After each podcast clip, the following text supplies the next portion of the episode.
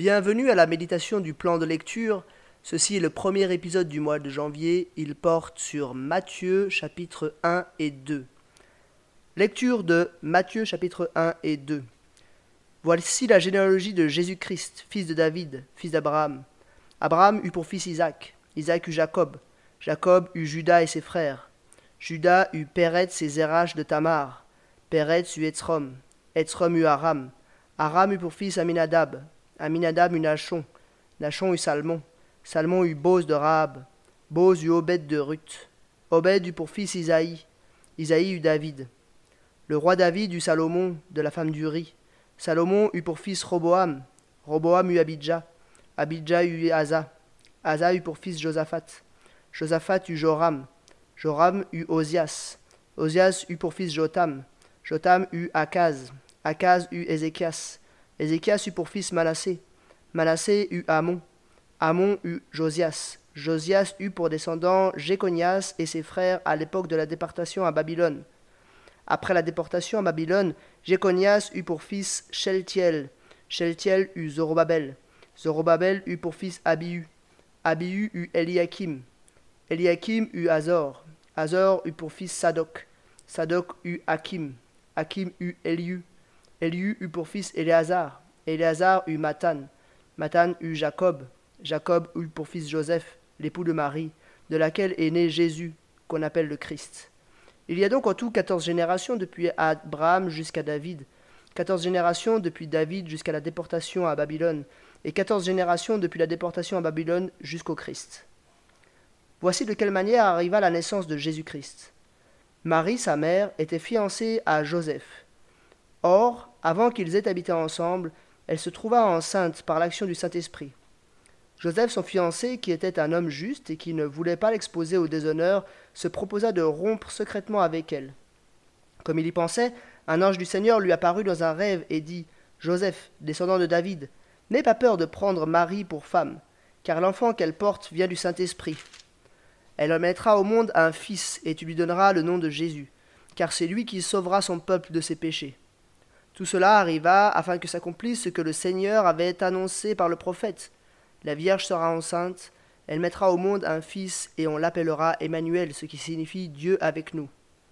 À son réveil, Joseph fit ce que l'ange du Seigneur lui avait ordonné, et il prit sa femme chez lui. Mais il n'eut pas de relation conjugale avec elle jusqu'à ce qu'elle ait mis au monde un fils premier-né, auquel il donna le nom de Jésus. Jésus naquit à Bethléem en Judée, à l'époque du roi Hérode. Or, des mages venus d'Orient arrivèrent à Jérusalem et dirent où est le roi des Juifs qui vient de naître? En effet, nous avons vu son étoile en Orient, et nous sommes venus pour l'adorer. Quand le roi Hérode apprit cela, il fut troublé, et tout Jérusalem avec lui. Il rassembla tous les chefs des prêtres et spécialistes de la loi que comptait le peuple, et leur demanda où le Messie devait naître. Ils lui dirent À Bethléem, en Judée, car voici ce qui a été écrit par le prophète. Et toi, Bethléem, terre de Juda, tu n'es certes pas la plus petite parmi les principales villes de Juda, car de toi sortira un chef qui prendra soin d'Israël mon peuple. Alors Hérode fit appeler en secret les mages. Il s'informa soigneusement auprès d'eux du moment où l'étoile était apparue. Puis il les envoya à Bethléem, en disant Allez prendre des informations exactes sur le petit enfant. Quand vous l'aurez trouvé, faites-moi, faites-le moi savoir, afin que j'aille moi aussi l'adorer. Après avoir entendu le roi, ils partirent. L'étoile qu'ils avaient vue en Orient allait devant eux jusqu'au moment où, arrivée au-dessus de l'endroit où était le petit enfant, elle s'arrêta. Quand ils aperçurent l'étoile, ils furent remplis d'une très grande joie. Ils entrèrent dans la maison, virent le petit enfant avec Marie, sa mère, se prosternèrent et l'adorèrent. Ensuite, ils ouvrirent leur trésor et lui offrirent en cadeau de l'or, de l'encens et de la myrrhe. Puis, avertis dans un rêve de ne pas retourner vers Hérode, ils regagnèrent leur pays par un autre chemin. Lorsqu'ils furent partis, un ange du Seigneur apparut dans un rêve à Joseph et dit Lève-toi, prends le petit enfant et sa mère, fuis en Égypte et reste-y jusqu'à ce que je te parle, car Hérode va chercher le petit enfant pour le faire mourir.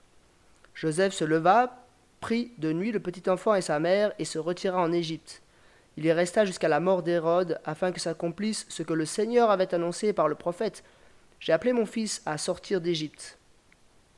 Quand Hérode vit que les mages l'avaient trompé, il se mit dans une grande colère, et il envoya tuer tous les enfants de deux ans et en dessous qui étaient à Bethléem et dans tout son territoire, selon la date qu'il s'était fait préciser par les mages.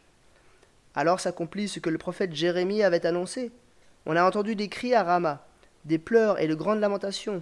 C'est Rachel qui pleure ses enfants et n'a pas voulu être consolée, parce qu'ils ne sont plus là. Après la mort d'Hérode, un ange du Seigneur apparut dans un rêve à Joseph en Égypte, et dit Lève-toi, prends le petit enfant et sa mère, et va dans le pays d'Israël, car ceux qui en voulaient à la vie du petit enfant sont morts. Joseph se leva, prit le petit enfant et sa mère, et alla dans le pays d'Israël. Cependant, quand il apprit qu'Archélaüs régnait sur la Judée à la place de son père Hérode, il eut peur de s'y rendre. Averti dans un rêve, il se retira dans le territoire de la Galilée, et vint habiter dans une ville appelée Nazareth, afin, que s'accomplisse ce que les prophètes avaient annoncé, il sera appelé Nazaréen. Jusqu'ici, la lecture de la parole de Dieu. Je vais faire trois remarques sur ce texte. Première remarque, quelles sont les idées principales dans ce chapitre? Il y en a beaucoup, mais j'en mentionne juste deux. Euh, ici, on a premièrement d'une manière très explicite l'idée que Dieu est le Dieu de l'histoire. Il est celui qui fait venir son Messie par un fil de génération préparé depuis des siècles. Depuis l'appel d'Abraham jusqu'à Jésus-Christ, on voit que tout est maîtrisé, tout est voulu, tout est prévu par Dieu. De plus, euh, ces deux hum, chapitres sont aussi euh, des, chapitres de base pour tout ce qui est de la théologie de l'incarnation. Jésus le Fils de Dieu, lui-même Dieu, s'est incarné, il s'est fait homme. Il mérite toute la gloire. Et même les mages, hein, ces mages étrangers, euh, viennent jusqu'à Bethléem pour l'adorer. Un petit peu ironiquement, même le roi local, Hérode, euh, tremble devant lui. Et pourtant, le roi des rois naît comme un simple être humain. La deuxième remarque que je veux faire sur ce texte, c'est euh, concernant qu'est-ce que ce chapitre m'enseigne sur l'Évangile. Justement, par rapport au fait que Jésus est à la fois homme et à la fois Dieu, on a là un élément essentiel pour bien comprendre l'Évangile.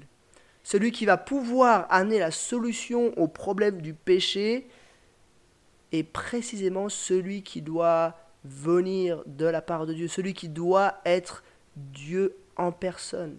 Aucun autre, aucun être humain ne peut accomplir la mission que Jésus est venu accomplir.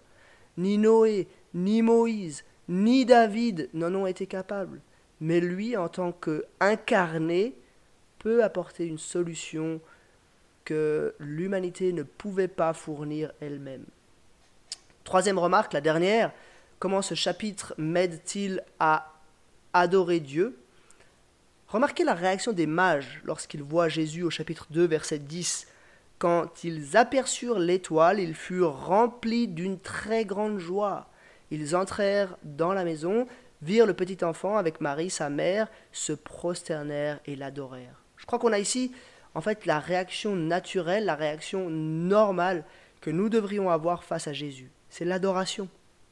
Lorsque nous réalisons qui est Jésus, nous ne pouvons que l'adorer. Voilà simplement trois remarques. Il y aurait beaucoup d'autres choses à dire, mais voilà les trois que je retiens sur Matthieu 1 et 2. À demain pour le prochain épisode.